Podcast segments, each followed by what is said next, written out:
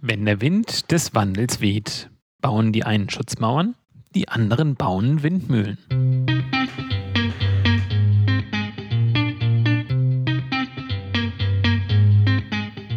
Willkommen zu Craft Beer und Friends, dem Podcast rund um Biere und Bierherstellung abseits des Mainstreams mit Yannick und Oliver. Seid gegrüßt zu einer Jubiläumsfolge, Episode Nummer 30, Craft Beer und Friends. Ich bin Oliver.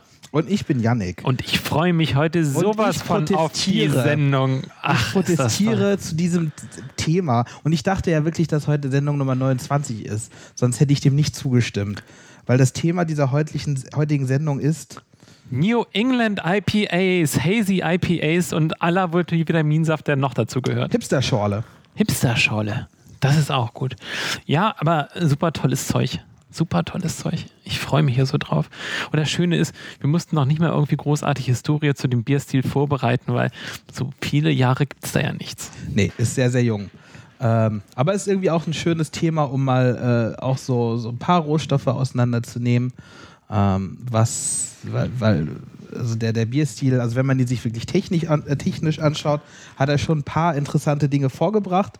Da muss ich jetzt mal den, den, den Bierstil so ein bisschen äh, in Schutz nehmen und er hat natürlich auch viele Dinge mit, mit IPAs zu tun und viele andere Dinge halt eben nicht. Und, er ist, ist wahnsinnig innovativ. Also, dass er man noch ist teilweise auch wahnsinnig innovativ, ja.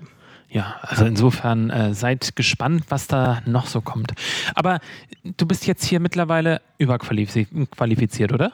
Ja, ich bin jetzt nämlich, ich habe ich hab heute meine Biertrinkerjacke an, schaust du? Deine Biertrinker? Meine Biertrinkerjacke, genau. Ach du meine weil, Güte. weil da ist neben dem, dem Hobbybrauer Hannover äh, auch jetzt hier äh, Recognized Beer Judge. Es ist endlich soweit. Es hat jetzt, weiß nicht, wann war Romrot? Vor drei, vier Monaten? Im März, also sind es grob vier Monate. Ja, vor vier Monaten. Aber ich habe jetzt endlich Schreiben von der BJCP bekommen. Anerkannter Bierjudge. Zumindest schon mal. Ja, ja alles Gute. Herzlichen Glückwunsch. Äh, ja, ähm, ho hoffentlich machst du diesen Podcast dann eben auch weiter, nachdem ich äh, noch bisher noch mich ja, nicht angemeldet habe. Seitdem, seitdem noch, ne? dieser, dieser Brief gekommen ist, trinke ich Bier ganz anders. Das ist wirklich, also äh, sofort, sofort ratter, ratternder Punkte und Guidelines. Das ist äh, absolut unmöglich, jetzt normal und mit Genuss Bier zu trinken. Nur noch analytisch. Nur noch analytisch, genau. Mm, ja, aber ähm, hast du jetzt schon die, die nächsten naja, Events geplant oder die nächsten Judges und Judging-Events geplant? Also du musst ja jetzt eben ran, ne? Also ich muss jetzt eigentlich, genau, ich muss jetzt eigentlich auch äh, in, in Wettbewerben äh, irgendwie Erfahrungen sammeln und so. Ja, ich, es gibt halt so wenig Wettbewerbe und äh, aber ich, äh, ich, ich mache mich mal auf die Socken und sobald es Gelegenheiten gibt, bei BJCP-zertifizierten Wettbewerben mitzumachen, bin ich dabei. Gibt es echt wenig jetzt hier? Ja, in Deutschland, naja, das kommt ja jetzt ne? erst alles. Also es gibt ja seit Romrod zum ersten Mal überhaupt eine größere Gruppe an, an äh, Leuten, die überhaupt in der BJCP sind und die müssen das dann immer weiterbringen und mal sehen. Ja, nicht schlecht. Ja, äh, ich traue mich gar nicht, meine Neuigkeiten mitzuteilen. Ähm, ich war ja braumäßig aktiv und hätte mir jetzt gewünscht, dass ich dir auch nochmal mein New England IPA vorzeigen könnte. Aber ich habe mich dann nachher dazu entschieden, das dann doch wegzukippen. Das ist mir peinlich. Das habe ich schon seit, ich glaube, vier, fünf Jahren das äh, letzte Mal Bier weggekippt, weil es nicht so geworden ist, wie ich es eben wollte. Diesmal hat es Heftpflasteraroma gehabt. Und das ist was, was man, also meiner Erfahrung nach jedenfalls nicht wieder rausbekommt. Und das will ich halt auch nicht im Bier haben. Nee, genau. Heftpflaster oder, oder medizinisch ist tatsächlich ein Fehler, der, den man nicht mehr rausbekommt. Ja. Leider.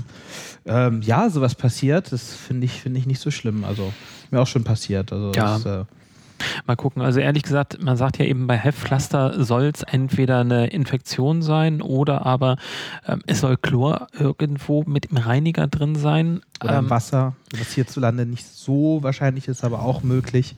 Also ich weiß nicht genau, wo ich es mir eingeschleppt habe. Was ich gemacht habe, ist, ich habe mir eine Hefe genommen aus den New England IPA, habe die weiter propagiert und ich habe so das Gefühl, dass mich mir da was eingefangen haben könnte. Andererseits war das Bier, was ich da auch probiert hatte, auch unauffällig. Also, naja. Ja, kann passieren. Tat ein bisschen weh, weil, naja, New England IPAs sind halt auch teuer, ne? Also, da, da, da hast du bestimmt eine ordentliche Menge Hopfen drin versenkt. Also, also es war natürlich zu dem Zeitpunkt noch nicht gestopft. Äh, also sprich, den Hopfen nachher nochmal nach der Gärung reingepackt oder am Ende der Gärung, aber ähm, zu dem Zeitpunkt waren schon 220 Gramm Hopfen auf den 20 Litern drin. Mhm. Und das war, War schon bestimmt ein kein bisschen günstiger Hopfen. Ne? Nein, aber nun gut, ich meine, es sind 15 Euro, die wahrscheinlich dann irgendwo den äh, Abguss runtergegangen sind, aber nun gut, äh, Hauptsache, Ja, besser als dann zu trinken und dann, und dann dieses, dieses Leid einfach nur, nur zu verlängern und äh, uns dann irgendwann mal wegzukippen, wenn, wenn, man, wenn man schon irgendwie vier Stück davon getrunken hat, auf die man keinen Bock hat. Das habe ich mal gemacht. Und dann, und dann, dann gibt man, man versucht und versucht und denkt sich so, ach, vielleicht wird es noch was und aber eigentlich ist, also, nee. es soll ja auch Liebhaber geben, die sowas mögen. Fehlerum. Ja, ja, es gibt ja vielleicht ein Hm. paar, die sind weniger schlimm, aber ich finde so, so Hef, also Heftpflaster oder, oder medizinisch Ich mein- ist echt hart. Vor allem in einem Bier mit so viel Hopfen, dass man das dann überhaupt wahrnimmt, das ist auch schon. Äh, Ich hatte ja mal eins, ein, ein äh, Problem auch, ähm, was auch so ein bisschen in das Phenolische reinging. Und zwar sollte das ein, was war denn das noch, ein, ein Stout werden. Und die einzige Hefe, die ich jetzt irgendwie noch da hatte, nachdem die, ähm, die Flüssighefe nicht angesprungen ist, war halt eine Belle Belle Saison. Und ähm, Belle Saison in einem Stout äh, mit dem schönen phenolischen äh, die ist sowieso Aromen. schon extrem, diese Hefe. Die ist sehr. Ah, muss man mögen. Ja, und da habe ich auf jeden Fall mal versucht, das Bier ein halbes, dreiviertel Jahr stehen zu lassen, in der Hoffnung, dass es noch weggeht, aber nein, geht nicht. Hm. Insofern äh, weg damit und natürlich habe ich es jetzt am Wochenende neu gebraut. Aber genau dasselbe Rezept, Genau, dasselbe Bier? Rezept, Schön. genau dieselben Zutaten. Also ich äh, lasse nicht locker und wenn das eben nochmal umkippen sollte, dann kommt das nächste. Dieses Jahr habe ich mir zum Ziel genommen, es müssen gute IPAs und New England IPAs werden, die so einen richtig geilen tropischen Hopfengeschmack haben werden. Und äh, da werde ich dieses Jahr dran arbeiten. Und wenn es Ja, das letzte ist, was ich dieses Jahr tue. Dann Olli, hör mal gut zu in der Sendung, vielleicht lernst du gleich noch was. Ah, na, natürlich, Herr Judge, natürlich. Äh, wir haben euch ja gefragt äh, oder gesagt, äh, wir haben uns ja von euch gewünscht, dass wir mehr Feedback bekommen und ihr seid dem nachgekommen. Äh, Andreas hat zum Beispiel geschrieben: Hi, wie immer, tolle Sendung. Danke für die vielen Infos. Allerdings ist die Gös nicht der einzige Bierstil mit einer regionalen Beschränkung. Da habt ihr doch glatt das Kölsch vergessen. Also es ging um die letzte Sendung. Kölsch, kennst du das? Habe ich noch nie gehört, woher kommt das? Kölsch. Ist, ist das auch ein amerikanischer Bayern Bierstil? oder sowas? Weiß ich nicht so. Das Kann sein, so. kann sein. Ja. Oder Österreich? Ja, ich weiß nicht. Also, ja. Naja, also, Also- ich glaube, also gedanklich hatten wir zumindest, glaube ich, nur Münchner und die, die Festbiere als ein Beispiel genommen. Und ähm, ich glaube, es sollte gar nicht ausschließlich gewesen sein. Aber Nee, aber ähm, Vielleicht absolut haben wir das richtig. gesagt. Ähm, haben, Richtig. Wir, haben wir nicht auf dem Schirm gehabt, ja. ja, naja. Wir haben ein, wieder ein paar News für euch vorbereitet. Es war ein bisschen schwierig, weil wir jetzt doch ein bisschen häufiger mal zum häufiger zum Podcasten kommen. Aber wir kommen zur ersten News. Immer noch kein Bier für Neonazis. Nachdem vor drei Wochen bereits eine Bürgerinitiative mit kreativen Mitteln dabei geholfen hat, ein Alkoholverbot bei einem Rechtsrock-Festival durchzusetzen, Craft Beer and Friends berichtete, hat die Polizei bei einem weiteren Neonazi-Treffen im thüringischen Thema außergewöhnliche Wege eingeschlagen. Für den Zeitraum des Festivals haben sie die örtliche Tankstelle, bei der sich in den letzten Jahren die Teilnehmer eingedeckt hatten, als Einsatzzentrale gepachtet. gepachtet.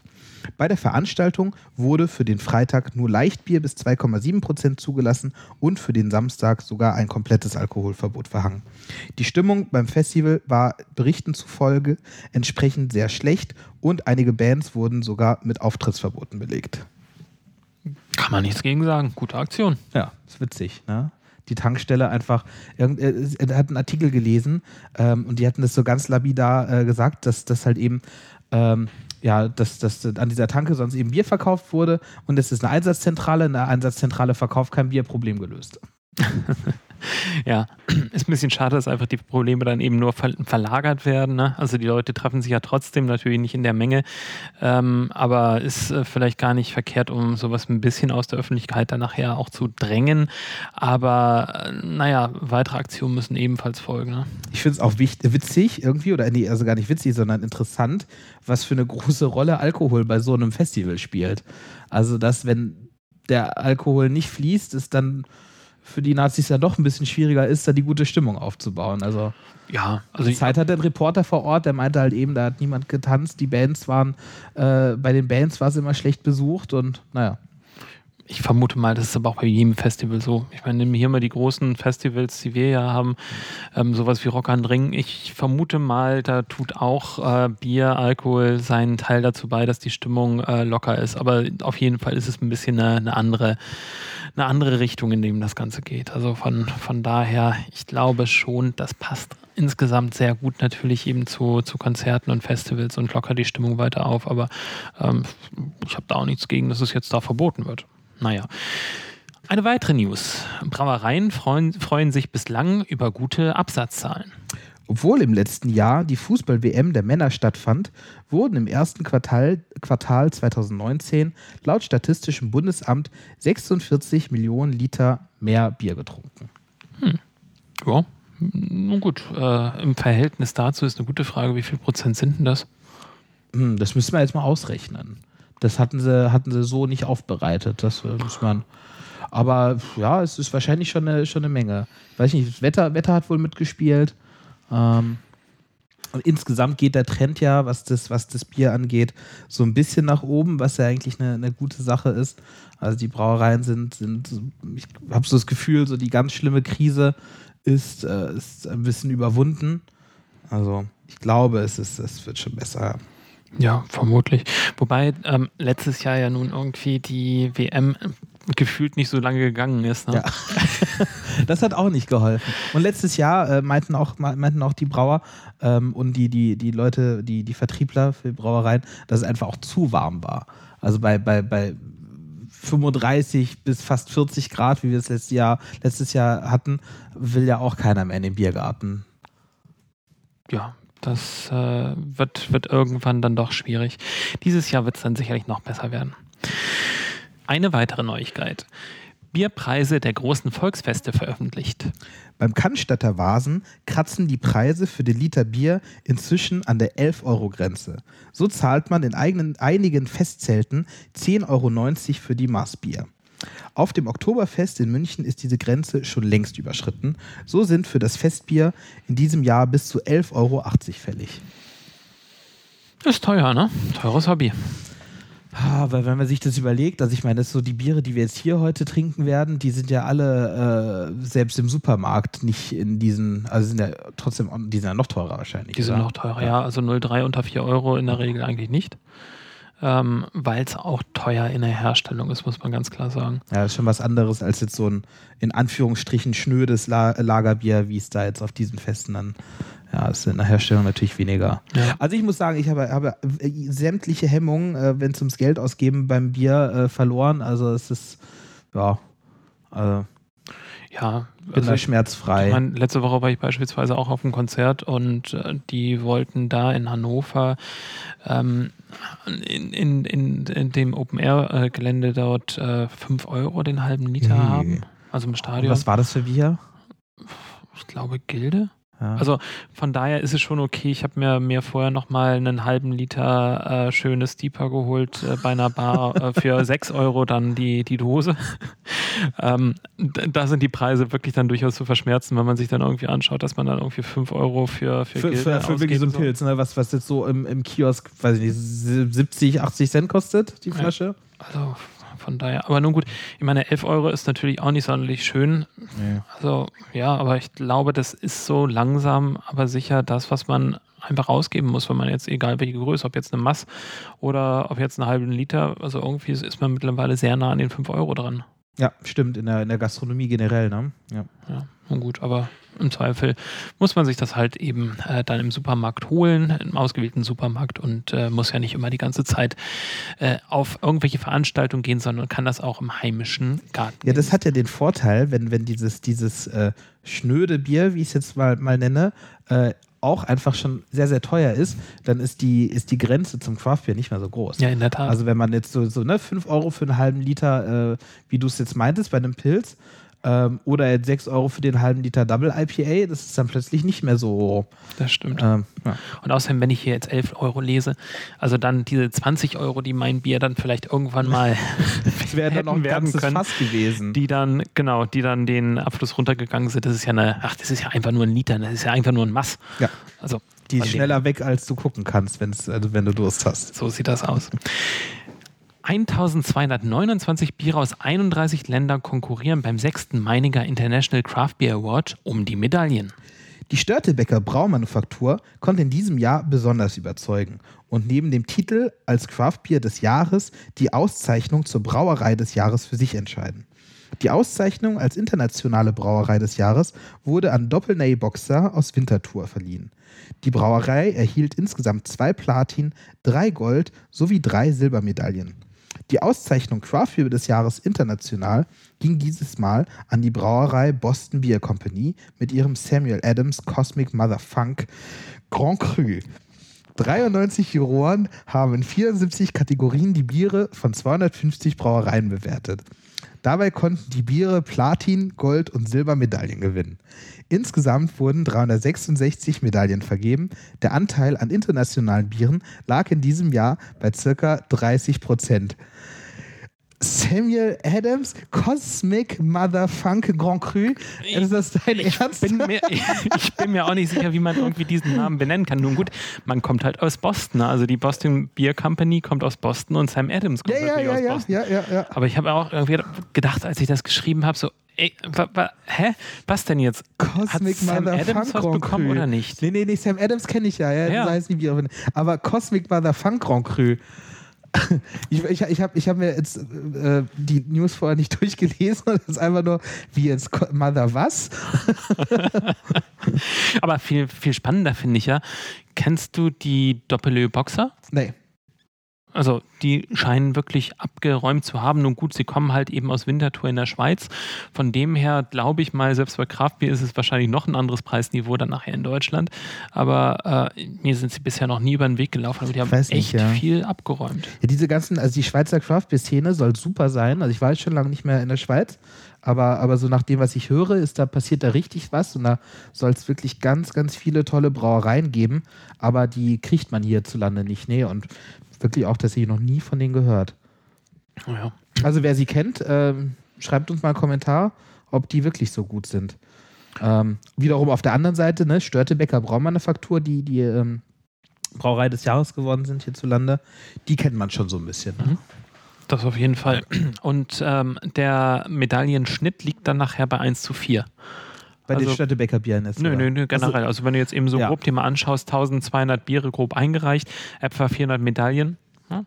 Ja, das ist halt so das Ding bei Eins diesen drei, Meiningers äh, Awards. Ist fast, ja.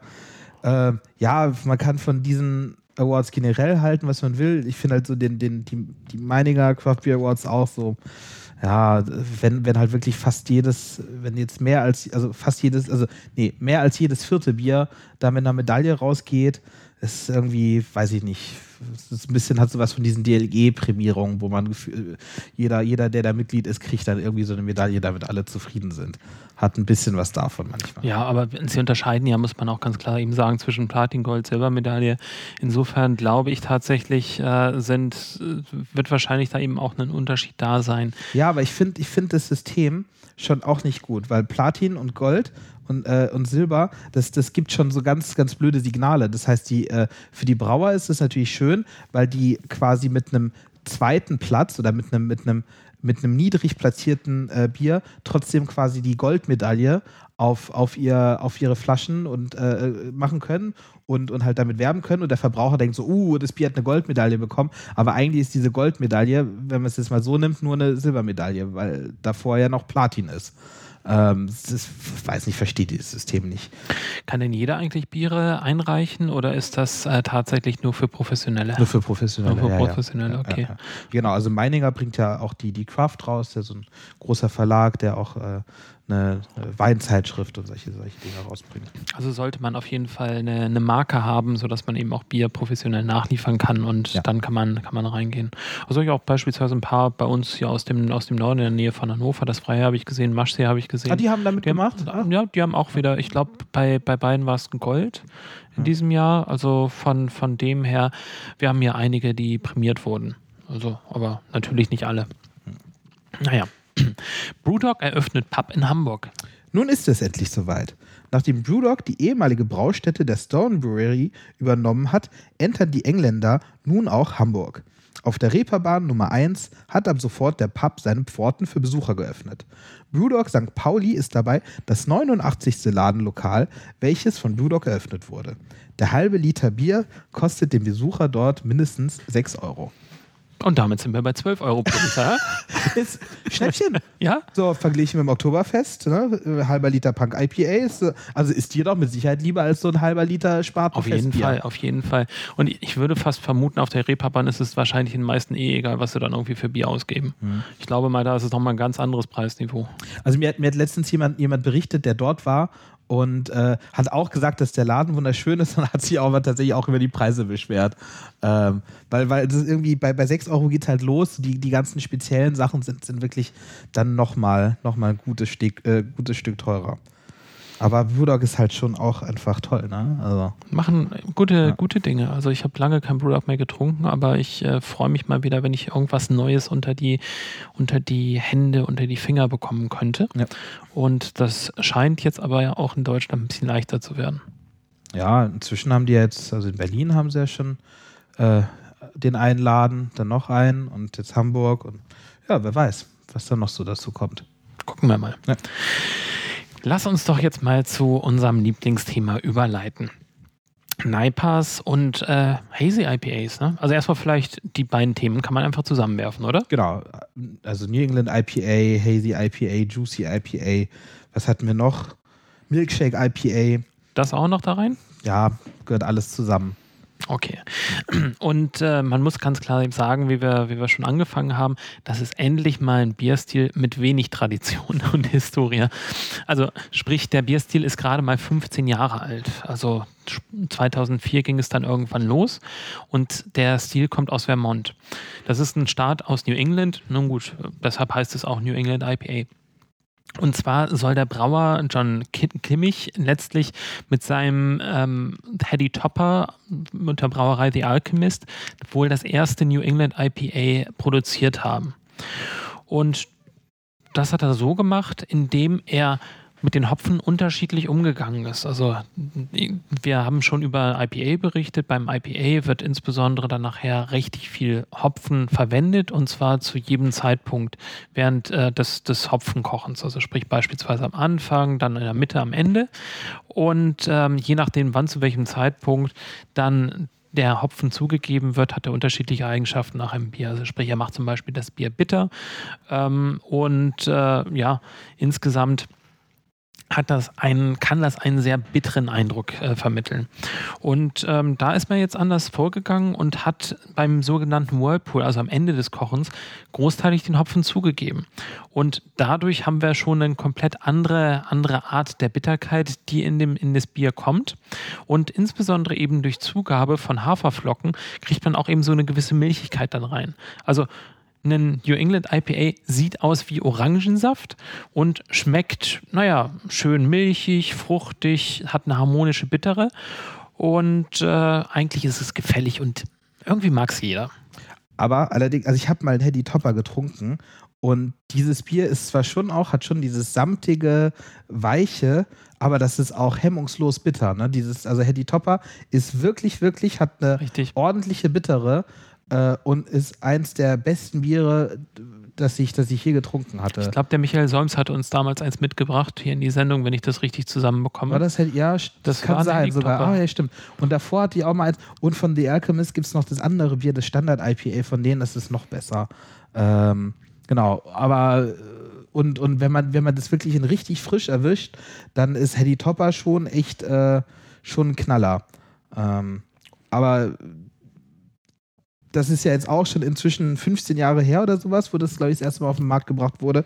Und da haben sich jetzt die New England IPAs ja auch nochmal ein bisschen, bisschen verändert. Richtig spannend also, fand ich aber auch tatsächlich, dass unsere häufig zitierte Beer Judge Certification äh, Program bzw. Beer Judge Certification Guideline das äh, Spe Speciality IPA New England äh, diese Kategorie erst 2015 mit aufgenommen hat. Also zu dem Zeitpunkt gab es dann nachher in der, in der professionellen Welt diesen Bierstil. Vorher natürlich ist er irgendwo aufgetaucht und äh, insbesondere hat es an Popularität ab 2011 dann nachher zugenommen. Aber die Guideline und das, äh, die BJCP kennt diesen Stil erst dann seit 2015. wusste gar nicht, dass der überhaupt aufgenommen wurde. Also ich weiß, wusste ja, dass, dass, die, dass die Guidelines, also vor allem beim IPA, so ein bisschen aufgeschlüsselt wurden. Aber ich dachte auch wirklich, dass das New England IPA eigentlich sowas äh, Neues ist, dass das da gar nicht mit, mit reingefallen ist. Ich glaube, da müssen wir dich nochmal zum Nachprüfen hinschicken, oder? Ja, vielleicht. ja, gut, ist ja, ist jetzt, also ist jetzt auch nicht so ein Stil, der mich so wahnsinnig interessiert. Deswegen äh, muss ich sagen, kann ich jetzt mit dieser Wissenslücke äh, relativ, relativ gut le äh, leben. Ich habe es jetzt auch habe jetzt auch gar nicht nachgeschaut, was da, wie die das definieren. Aber was, was halt vielleicht, vielleicht für unsere Zuhörer mal interessant ist, weil wir, wir, was, was sind denn jetzt eigentlich die Unterschiede? Weil, weil es ist so interessant. Das New England IPA hat eigentlich nichts Neues. Es hat ganz viele Dinge, die man schon von anderen Bieren kennt und die man auch hauptsächlich von IPAs kennt, aber halt natürlich sehr äh, alles dann halt eben miteinander vereint. Also was man halt benutzt, wie du schon gesagt hast, man benutzt ähm, proteinreiche Malze, also sowas wie, äh, wie Weizen oder Hafer oder auch eben als Rohfrucht. Und das Ganze gibt Eiweiß, was dann halt eben in Schwebe bleibt. Also das gibt halt dem Bier die Trübe. Dazu dann halt eben moderne, sehr, sehr fruchtige Hopfsorten, sowas wie Mosaik, damit ging es los. Ne? Hedy Topper ist äh, Mosaik, das ist der wichtigste Hopfen für New England IPAs, der halt nicht wie so jetzt Cascade oder, oder Centennial, so diese bisschen klassischeren, der nicht so, so irgendwie Zitrone und Grapefruit gibt, sondern halt wirklich dieses tropische äh, Steinobst und so, so ganz, äh, ja, ganz breite, breite Hopfenaromen, die man so dann noch nicht kannte. Ähm, du hast auch schon gesagt, die bittere ist niedriger als beim IPA. Ähm, und auch der Einsatz vom Hopfen ist äh, ganz anders. Also man, man gibt teilweise gar keinen Bitterhopfen mehr dazu, sondern wirklich nur noch, nur noch Whirlpool-Hopfen. Ähm, und die dann halt eben extremst, in extremen Mengen, die, was, man, was man davor auch noch nicht kannte. Dann ist das Wasser auch ein anderes. Normalerweise würde man bei einem IPA ein sehr äh, sulfathaltiges Wasser nehmen, weil Sulfat die Hopfigkeit nach vorne bringt. Und bei einem New England IPA macht man das anders, nimmt man nämlich ein sehr chloridhaltiges Wasser. Das kann ja auch historische Gründe haben. Ich weiß jetzt nicht, wie da jetzt in Vermont das Wasser war, aber vielleicht haben die mehr Chlorid als Sulfat. Und genau, Chlorid ist halt einfach, äh, um das jetzt mal abzuschließen, weil zu technisch will ich jetzt gar nicht werden, äh, ist gut für malzige Biere. Es gibt dann halt einfach diesem Bier diese Cremigkeit und fördert halt die Malzigkeit, was ähm, was, was bei dem Bier dann gewünscht ist, weil man will ja dieses Mundgefühl haben. Man will kein, kein schlankes Bier haben, sondern eher so ein bisschen was, was sämigeres. Ähm, dann bei den Hefen nimmt man Hefen, die einfach sich sehr schlecht absetzen. Man will halt möglichst trübes Bier haben, deswegen nimmst du halt einfach eine äh, Hefe, die sich schle schlecht, äh, schlecht absetzt. Und was auch interessant ist, man nimmt eine Hefe, die relativ viel Geschmack abgibt. Also dann hast du, bekommst du Fruchtigkeit von dem Hopfen und von den Hefen. Und dadurch, wenn man das kombiniert, bekommst du halt eben diese, diese extremen äh, Fruchtnoten. Und dann halt eben die Art und Weise, wie man kalt hopft, ist dann auch noch entscheidend. Äh, zwischen sieht man das überall in den, in den Craft Beer Bars, steht dann eben so, so, so New England IPA, DDH, also Double Dry Hopped oder Triple Dry Hopped oder äh, ja, äh, einfach mehrere Hopfengaben fürs Kalthopfen und äh, wann auch, ist dann entscheidend. Nun lass uns aber nicht so theoretisch jetzt rangehen. Ja. Derweil habe ich ein Bier eingeschenkt und zwar ist das von der Sudden Death Brewing Company und zwar heißt das Sir Bergselot. Also da ist ein netter kleiner Hund abgebildet. wobei du könntest deine Hunde, deine, deine, der guckt wirklich böse. Du könntest deine Biere auch Sir Bergselot nennen. Sir Bergselot, ja. Wir, wir, hatten damals eine eigene, eine eigene äh, Marke entworfen äh, und hieß Barking Dog. Ba also, Barking Dog Brewery? Genau. Ja. Wir haben auch so einen kleinen äh, Hund, der durchaus äh, Fremden gegenüber ein wenig schlecht gelaunt ist und 95 Prozent ist definiert als der Menschen ist definiert als Fremde. Ähm, insoweit würde das recht gut passen. Ja, und äh, jetzt haben wir diese, dieses hm, New England IPA. Und ich finde ja, das riecht schon wieder wahnsinnig toll. Wahnsinnig typisch für einen New England IPA. Schön hopfig, schön, also tropische Früchte vielleicht sowas wie Apfelsine, ähm, so Orange, vielleicht Pfirsich.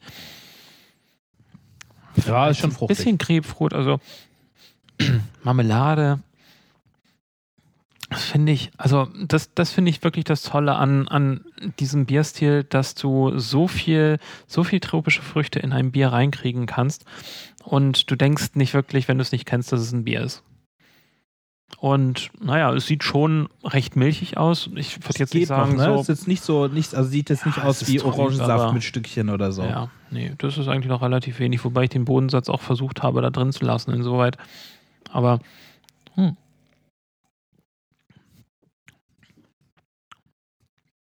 Geschmack ist eigentlich, ja, vergleichbar. Ich bin ein bisschen, ich hätte mir gedacht, von der Nase hätte ich mir ein bisschen mehr Geschmack er- erwartet. Aber man hat gleich dieses, dieses, also dieses Mundgefühl, also es ist ja super dick. Also man hat schon wirklich das Gefühl, ähm, also jetzt nicht so wie, wie jetzt Speichel, aber es geht schon, also es ist schon wirklich so ein dickeres, dickeres Mundgefühl. Hm. Was Sämiges hat es auch. Aber hier finde ich, es, es, das dominiert eher so das, das Karamell, so das, das Malzige. Ja? Auch die Bitterkeit, also die, die frischen, fruchtigen Aromen, finde ich, die gehen so ein bisschen gerade verloren. In der Nase hast du sie, aber im Mund werden, wird über, überlagert dann dieser, dieser Karamellgeschmack, das Malzige, diese fruchtigen, fruchtigen Aromen. Ja, weil, weil so, also wahnsinnig, also Karamell, hm, bin ich sicher, aber so genau, was Malziges hat so, so richtig karamellig, so im Sinne von Süße oder sowas, finde ich nicht so sehr. Aber es gibt halt, diese Biere sind halt immer, äh, die Nase verspricht natürlich tausendmal mehr, als dann das, das, das Trinken dann, dann, dann hält. Hm. Aber, ähm, und eine relativ ordentliche Bittere. Ja, ganz schön. Also für meinen Geschmack könnte es durchaus eine Nuance weniger sein. Ja, ich glaube, ich kann mir auch vorstellen, dass das jetzt vielen Leuten zu bitter sein würde. Ähm, genau, Zutaten, wie wir es schon gesagt haben, äh, proteinreiche Malze, also es ist auch Weizenmalz drin und Haferflocken, die halt dabei helfen, dieses Mundgefühl zu geben und, ähm, und die Trübung zu erhalten. Also, aber nichtsdestotrotz finde ich es ein schönes New England IPA, was auch von der Hopfigkeit auf jeden Fall von der Hopfennase gut was kann. Also von daher und ich, naja, es ist. Das ist relativ trinkbar, finde ich. Also, Mhm. Wo, wobei, ich vermute mal, das ist schon verhältnismäßig ähm, alt für einen New England IPA. Also es ist noch haltbar bis zum 18.8. Also von daher, also diesen Jahres. Ja. Von daher ist es nicht das Jüngste. Ja, und das ist bei diesem Bierstil äh, unfassbar wichtig. Auch die Art und Weise, wie man es lagert, dass, dass die kühl gelagert werden, weil halt eben Hopfenaroma geht ja sehr schnell aus dem Bier raus. Und dadurch, dass diese Biere halt nicht gefiltert sind, nicht pasteurisiert, äh, extrem viel Hopfen enthalten, äh, tendieren die sehr schnell dazu, dass da was, also, dass die, also die werden nicht besser mit der Zeit, sagen wir es mal so. Ja, naja, aber daher, also Sudden Death ist auch eine, eine Brauerei, von der ich, von denen ich gerne Biere mag. Also die produzieren aus meiner Sicht echt gute Biere. Ich, es gibt so, es gibt eins, was ich sehr mag. Ist, ich glaube, Dr. Frankenfly. Da war die erste Charge, war, war irgendwie ganz, also war, war äh, sehr schwierig, sagen wir es mal so, war eigentlich nicht trinkbar, weil, weil da so viel Hopfen in, in, in Schwebe war, dass das, das war das Bitter, also war einfach nur, äh, als, als würde man im Hopfenpellet lutschen. Die zweite Charge war fantastisch. Ähm, genau, die aktuelle Charge müsste ich, müß, müsste ich mir mal kaufen. Und dann haben sie noch so ein anderes Bier, was ich überhaupt nicht mochte, äh, weil die, die machen auch relativ viel mit Laktose und ich bin ja sehr glücklich, dass da jetzt kein Milchzucker drin ist, weil, weil ich bin wirklich kein Fan von, von Milchzucker in Bieren, was ja auch in New England IPAs immer mehr vorkommt, ne? dieses Milkshake IPA, wo dann halt ähm, das, diese Cremigkeit und diese Süße, die man will, noch durch, durch Milchzucker verstärkt wird. Ähm, aber ich glaube, davon haben wir jetzt heute keins dabei, oder? Olli hat ja natürlich die Biere gekauft, ich möchte damit nichts zu tun haben. Ähm, Wie? naja, wir, wir kriegen dich noch dazu, dass du das Ganze magst. Aber ja. Ähm, ein weiteres Bier, was ich hier ausgewählt hatte, ist das Sierra Nevada Hazy Little Thing. IPA. Also von daher sieht man eben auch schon von der Bezeichnung, wird nicht als New England IPA bezeichnet, aber ist natürlich ein Hazy IPA und insofern passt es in den Stil rein. Sierra Nevada natürlich als eine der größten Kraftbrauereien, wenn man das überhaupt noch dann eben Kraftbrauerei nennen kann, aber dadurch an meiner Definition sind das Kraftbrauereien einfach deshalb, weil sie noch wahnsinnig kreativ sind und auch eben solche Trends beispielsweise mitgehen, wobei natürlich, wie wir auch schon gesagt haben, ein paar Jahre ist es am Markt, insofern wahrscheinlich ein komplett alter Hut da drüben. was denn das Hazy Little Thing, oder? Ja. Ich weiß jetzt nicht, wie lange es auf dem Markt ist natürlich, Ja. aber ähm, das ist schon natürlich so, dass äh, solche großen Brauereien natürlich den Biermarkt äh, sehr stark beobachten und sich dann versuchen, dort eben auch wieder weiter zu, äh, zu positionieren. Ja, also rein optisch, jetzt kommen wir langsam Kommen mehr wir- in Richtung genau, Orangensaft. Kommen wir Ne? eher, eher in die Richtung. Sieht aus wie eine Fanta. Oder, oder Orangina eher. Hm, riecht auch so. Und riecht auch so, ja. ja, das ist halt so. Ich tue mir halt immer auch so, so wenn, wenn, du, wenn du willst, dass dein Bier wie eine Fanta schmeckt, dann kauf, dann, dann trink eine Fanta. Äh, ja, Entschuldigung, die na heißt ja, also gut, du willst ist ja ja auch keine. Schokolade dann irgendwie äh, für einen Stout haben, also anstelle eines Stouts. Aber also diesmal wirklich von der Nase her wirklich ein bisschen anders. Ich würde sogar sagen, es verändert sich noch weiter. ist viel fruchtiger. Also es ist wirklich, Also Passionsfrucht, Guave, vielleicht Grapefruit, ein bisschen Zitrone und so ein bisschen was, was Grasiges. Aber nur ganz bisschen. Ja, Ja, ganz weil ich leicht. fand, fand es, das äh, von Sudden Death hatte viel mehr grasige Noten und viel mehr so klassische Hopfennoten. Mhm. Und hier bei dem, bei dem Sierra Nevada Hazy Little Thing sind wir jetzt schon, haben wir jetzt schon mehr Obstkorb. Also es ist Mhm. ein viel offenerer, viel breiterer Obstkorb, also wirklich so Mhm. saftige Früchte. Ähm, so und, und auch so Steinfrucht, was, Mhm. was, was ich eigentlich immer gerne mag, so wenn es irgendwie so Pfirsich Mhm. und Aprikose in IPAs, das und auch in New England IPAs. Übrigens, wenn du jetzt nochmal an das Hit Me With a Brick riechst, Nee, Nachdem Sir, der- Sir Barcelot, Hit Äh, Me With a Brick ist dieses Milkshake-Dings da. Äh, Genau, ich, ich springe nach vorne. Sir Barcelog, wenn du daran jetzt nochmal riechst, ich finde, dass insbesondere wenn der Schaum jetzt langsam weg sind und weg ist und die Aromen jetzt äh, nicht so deutlich, die Hopfenaromen so deutlich zur Geltung kommen, finde ich es wahnsinnig malzig. Ja, man merkt halt auch, dass das vielleicht so seinen Höhepunkt so ein bisschen verlassen hat, weil, weil man, man riecht auch den Alkohol und, und nicht mehr so wahnsinnig dieses, diese frischen Hopfennoten, die man bei, bei dem von Sierra Nevada schon eher hat. Wobei ein bisschen alkoholisch darf es ja riechen. Ja, ja, klar, gut. Ja, ja, natürlich, wie ich mal besprechen jetzt, also das Bier, was wir davor hatten, hatte 6,8% Alkohol und das jetzt hier hat, ähm, wo steht's denn? 6,7, also das sind jetzt alle starke Biere, absolut. Ähm, aber es ist natürlich immer schön, wenn man, wenn man, wenn man, wenn der Alkohol so gut eingebunden ist, dass man ihn gar nicht wahrnimmt. Mhm. Und das ist bei dem Hazy Little Thing schon eher so. Mhm. Also vor allen Dingen, wenn man es jetzt trinkt, um vielleicht direkt auf die Bitterkeit mal zu besprechen zu kommen. Also ich merke keine Bitterkeit. nix. Null. Nix. Das ist wirklich, du, du hast es im Mund und dann, dann füllt es den ganzen Mund aus. Du, du schluckst es und es ist eigentlich weg. Also, Also geschmacklich ist es wirklich, also man, man kann es wie Fanta trinken. Also es man sollte es nicht wie Fanta trinken, weil wir, ne, wie gesagt, 6,7 Prozent, aber ja, Aber ganz spannend hat es solche, ich sag mal, so Cassis-Aromen, irgendwie so ein bisschen rote Früchte.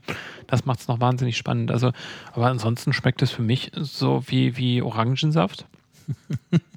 Und äh, also jetzt kommt so eine, so eine leichte Bitterkeit durch, auch wieder, wenn du den Orangen nimmst, halt eben so dieses, dieses Weiße oder Ja. dieses Schalige. Ähm, das aber und auch, also man muss auch raus. sagen, wirklich alles sehr, sehr niedrig.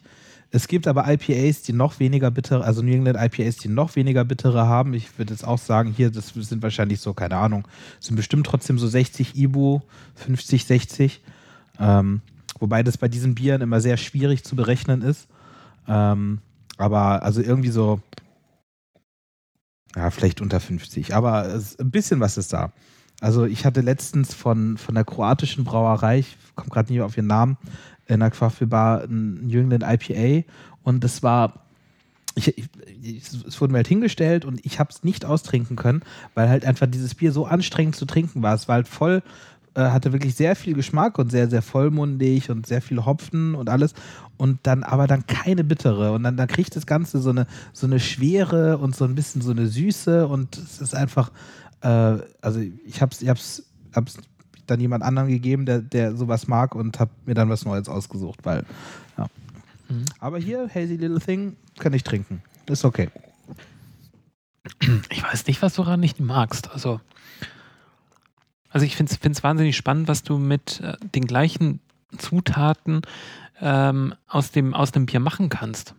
Also, und das war ja wirklich dann nachher auch die, die Innovation, äh, die, die damals dann durch die New England IPAs reingekommen sind. Du hast es tatsächlich eben geschafft, durch diese Whirlpool-Hopfung etwas zu machen, was wahnsinnig äh, anders ist und was insbesondere einen, einen breiten Geschmack trifft. Ja, und also die Whirlpool-Hopfung ist jetzt auch nicht unbedingt die Innovation daran. Also, Ja, Gibt es andere Stile, wo du sehr stark die Whirlpool-Hopfung nachher machst? Sehr gut, in einem IPA ja, wird man es ja machen. Also in einem, ausschließlich. Ja, ausschließlich nicht, genau. Aber und ich mag ja auch, also die, die IPAs, die ausschließlich über, über, über so eine Whirlpool-Hopfung gebittert werden, die dann am Ende irgendwie, also manche schreiben da sogar null äh, Ibu äh, auf, auf ihre Dosen oder Flaschen. Äh, die, die finde ich dann wirklich sehr, sehr, sehr anstrengend. Und hier haben wir schon bittere. Ne? Also da, da reden wir schon ein bisschen von, von, von, von anderen Dingen. Ähm, ja, das ist schon, ist schon interessant. Oh, hier, hier ich habe es mal gefunden.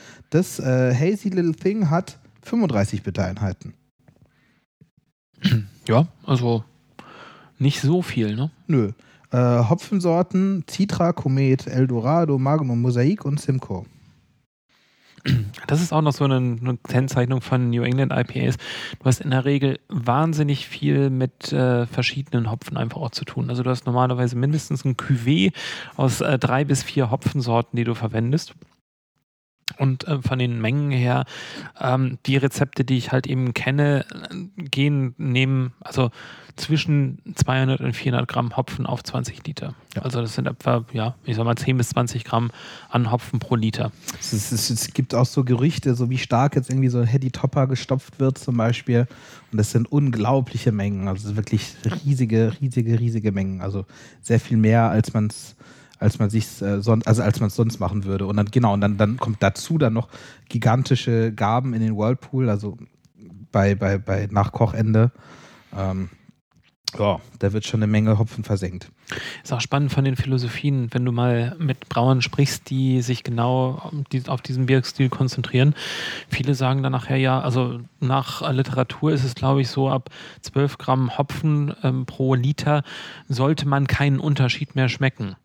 Und viele sagen, nee, nee, das stimmt so aber nicht, ich mache mindestens irgendwie 20 Gramm da rein. Ja, viele sagen sogar ab 5 Gramm macht es keinen Unterschied.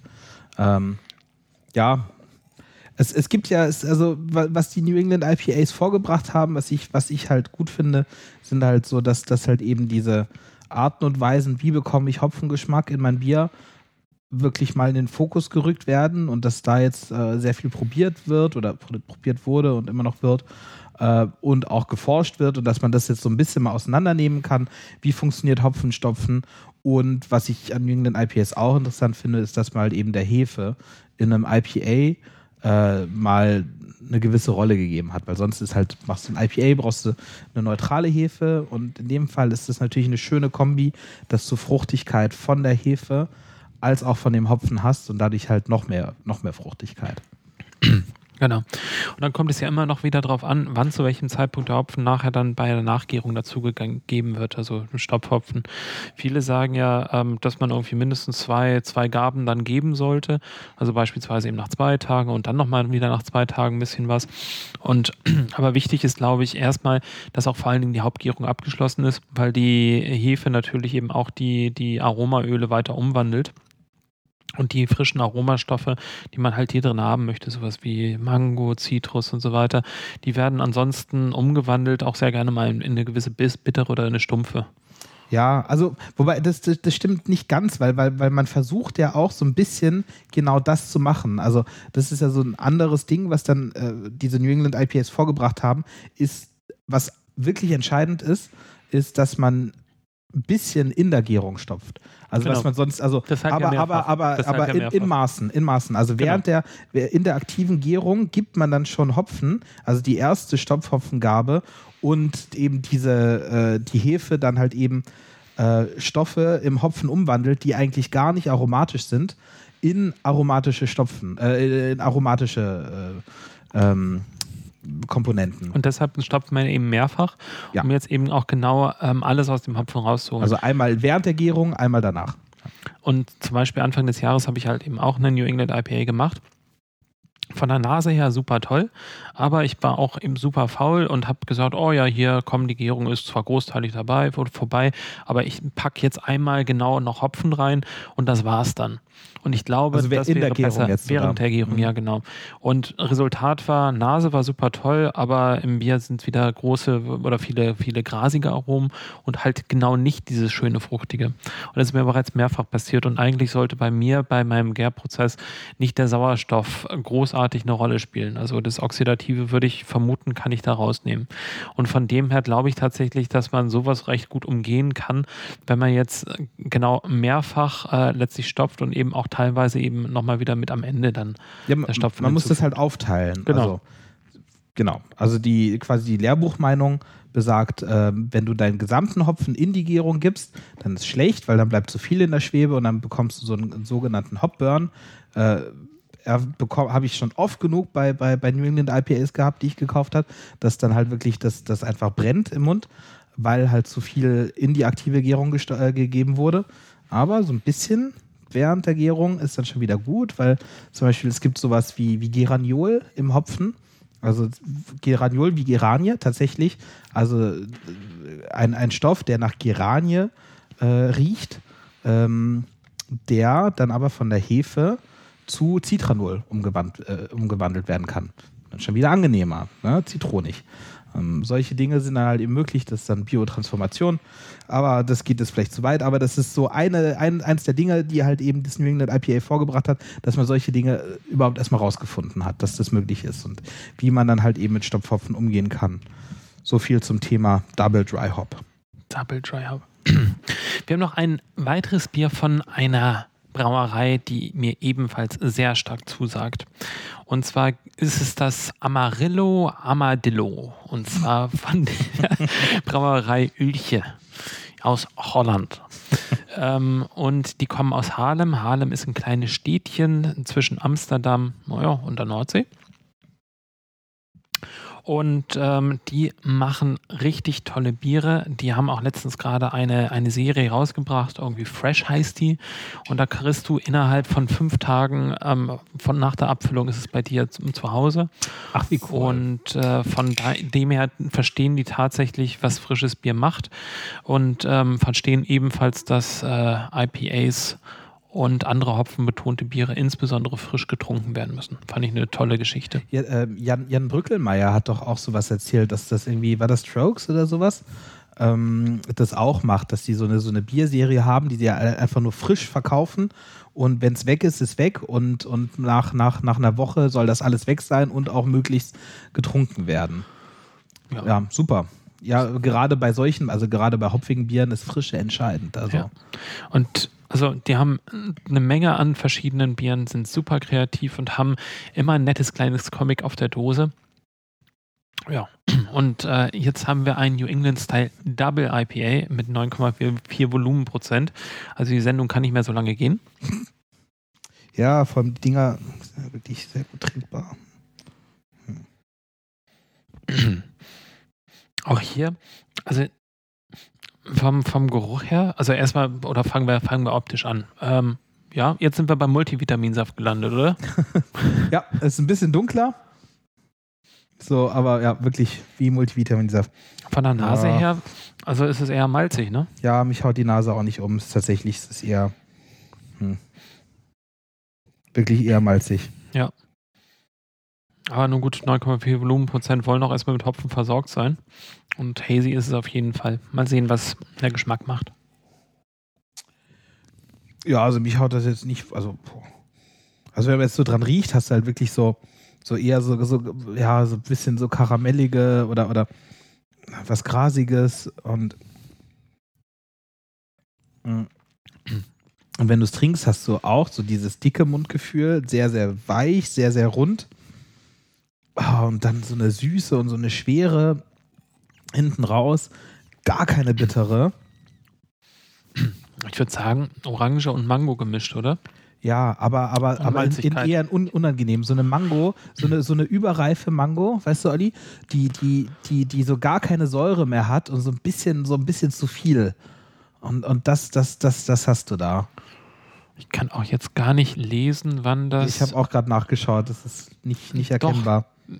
Ich meine rauszulesen, 29.02.2019 wurde es abgefüllt. Okay, ja. Best enjoy within four months after packaging. Hm. Ja, und wenn du es trinkst, hast du da ja, so, eine, so eine kleine... Auch auf Zenit, ne? Ja. Das ist wirklich das Problem mit diesen Bieren. Also diese mhm. Biere, diese Biere sind nicht stabil. Äh, und, und ja, Also ich bin mir ganz sicher, dass, dass, dass viele dieser New England IPAs schon ab Brauerei nicht gut waren. Ähm, bei, bei so einer Brauerei wie Ilche denke ich mir so bestimmt, die wissen schon, was sie machen.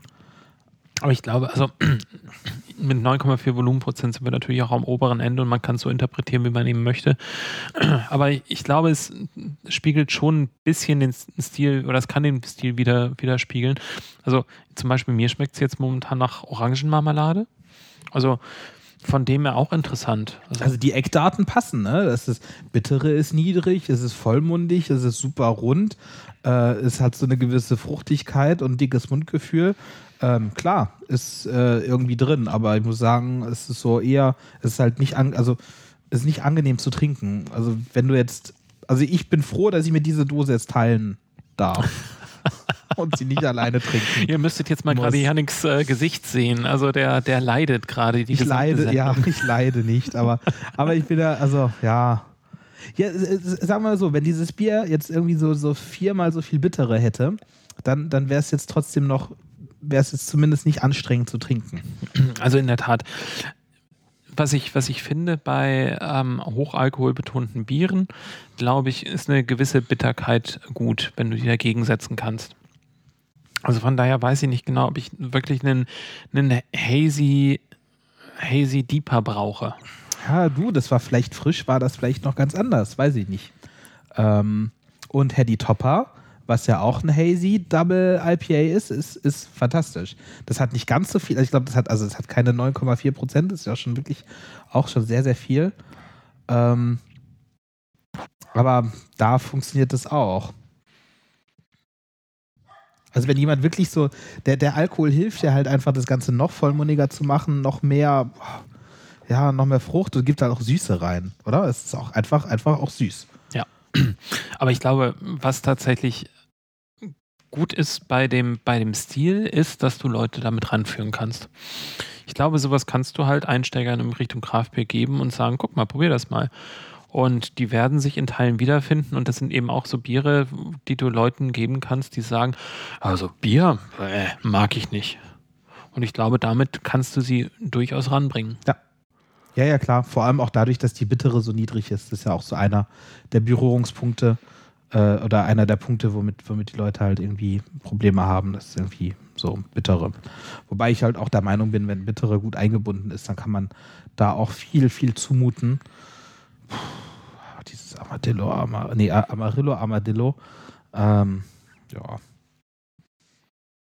Also mich haut das jetzt gerade nicht von Socken. Naja. Aber in Richtung IPA, das ist immer so ein Stil, wo noch eine Menge passiert. Ne? Also auch jetzt, äh, wenn man mal vom New England äh, oder von den Hazy IPAs absieht und zum Beispiel diese Brüt-IPAs. Also ich bin mal gespannt, was mit dem Stil in Zukunft noch passieren wird. Ich glaube, darüber wird eine, eine große Innovation noch, noch weitergehen.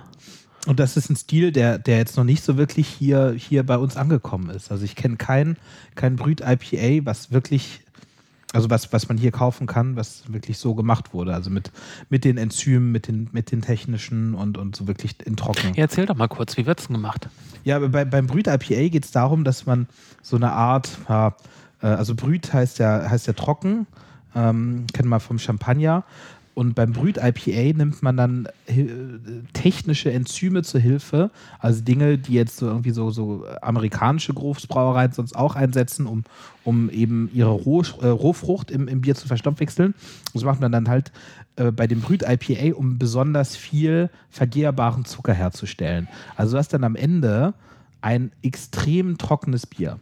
Also du machst eine, eine, eine Bierwürze, die halt sehr viel Zucker enthält und sehr viel Zucker, den die Hefe verarbeiten kann. Die Hefe verarbeitet den dann und dann ist das Bier sehr, sehr trocken. Hast du dann auch eine niedrige Bittere, weil das Bier ja schon wenig Restsüße hat. Und ansonsten, eigentlich machst du alles gleich wie bei den, wie bei den äh, New England IPAs. Also machst auch eigentlich keine, keine Bitterhopfengabe, sondern nur in den Whirlpool und extremes Stopfen.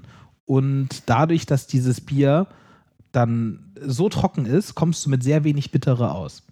Und du hast was sehr, sehr, sehr Frisches, sehr Knackiges.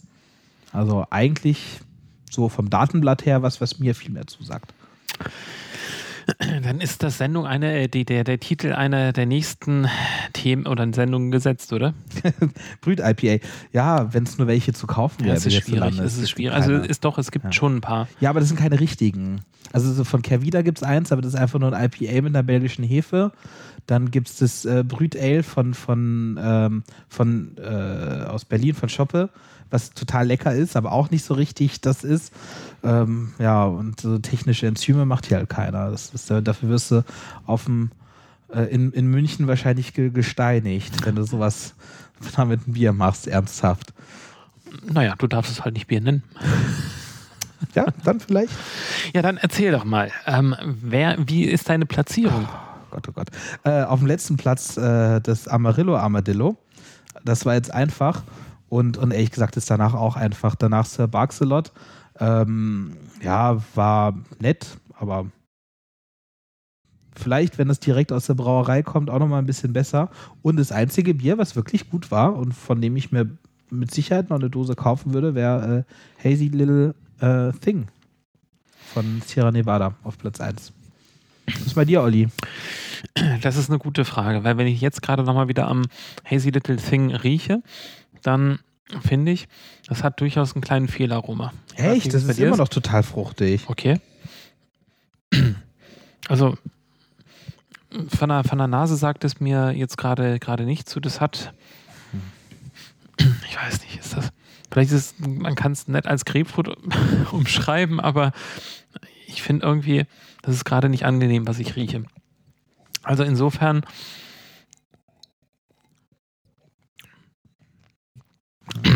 bin ich ein bisschen hin und her gerissen. Ähm, und würde zum jetzigen Zeitpunkt ehrlich gesagt das Hazy Little Thing auf Platz 3 äh, ranken.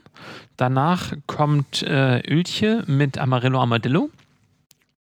Und ähm, dann kommt äh, Sir Barcelot, ähm, weil es eben auch das ist, was für mich eigentlich so ein New England IPA richtig ausmacht, mindestens eben von der Nase, wie gesagt, vom Geschmack her, glaube ich halt, dass es eine bisschen ältere Charge ist, die wir erwischt haben. Insofern der Geschmack kann noch ein bisschen was.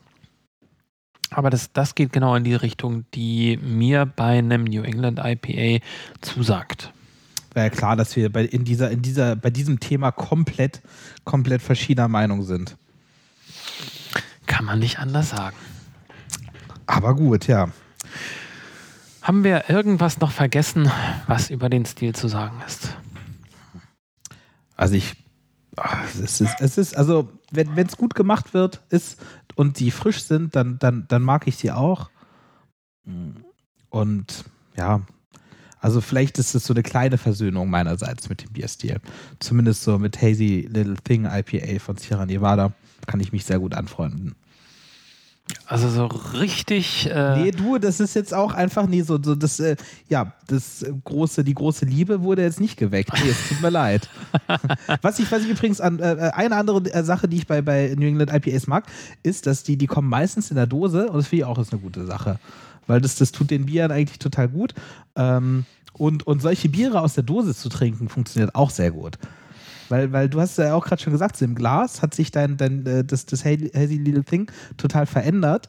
Und ähm, da, ähm, der, wie heißt der, Kimmich von, von, ähm, von, von äh, The Alchemist, der, der mit dem Hedy Topper, da steht ja sogar auf der Hedy Topper Dose drauf, äh, dass man es direkt aus der Dose trinken sollte und sich nicht ins Glas schenken.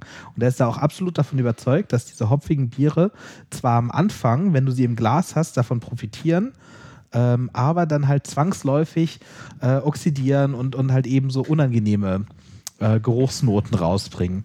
Also hätten wir eigentlich direkt alle, alle Biere aus der Dose trinken sollen und dann nur so hätten wir sie beurteilen können.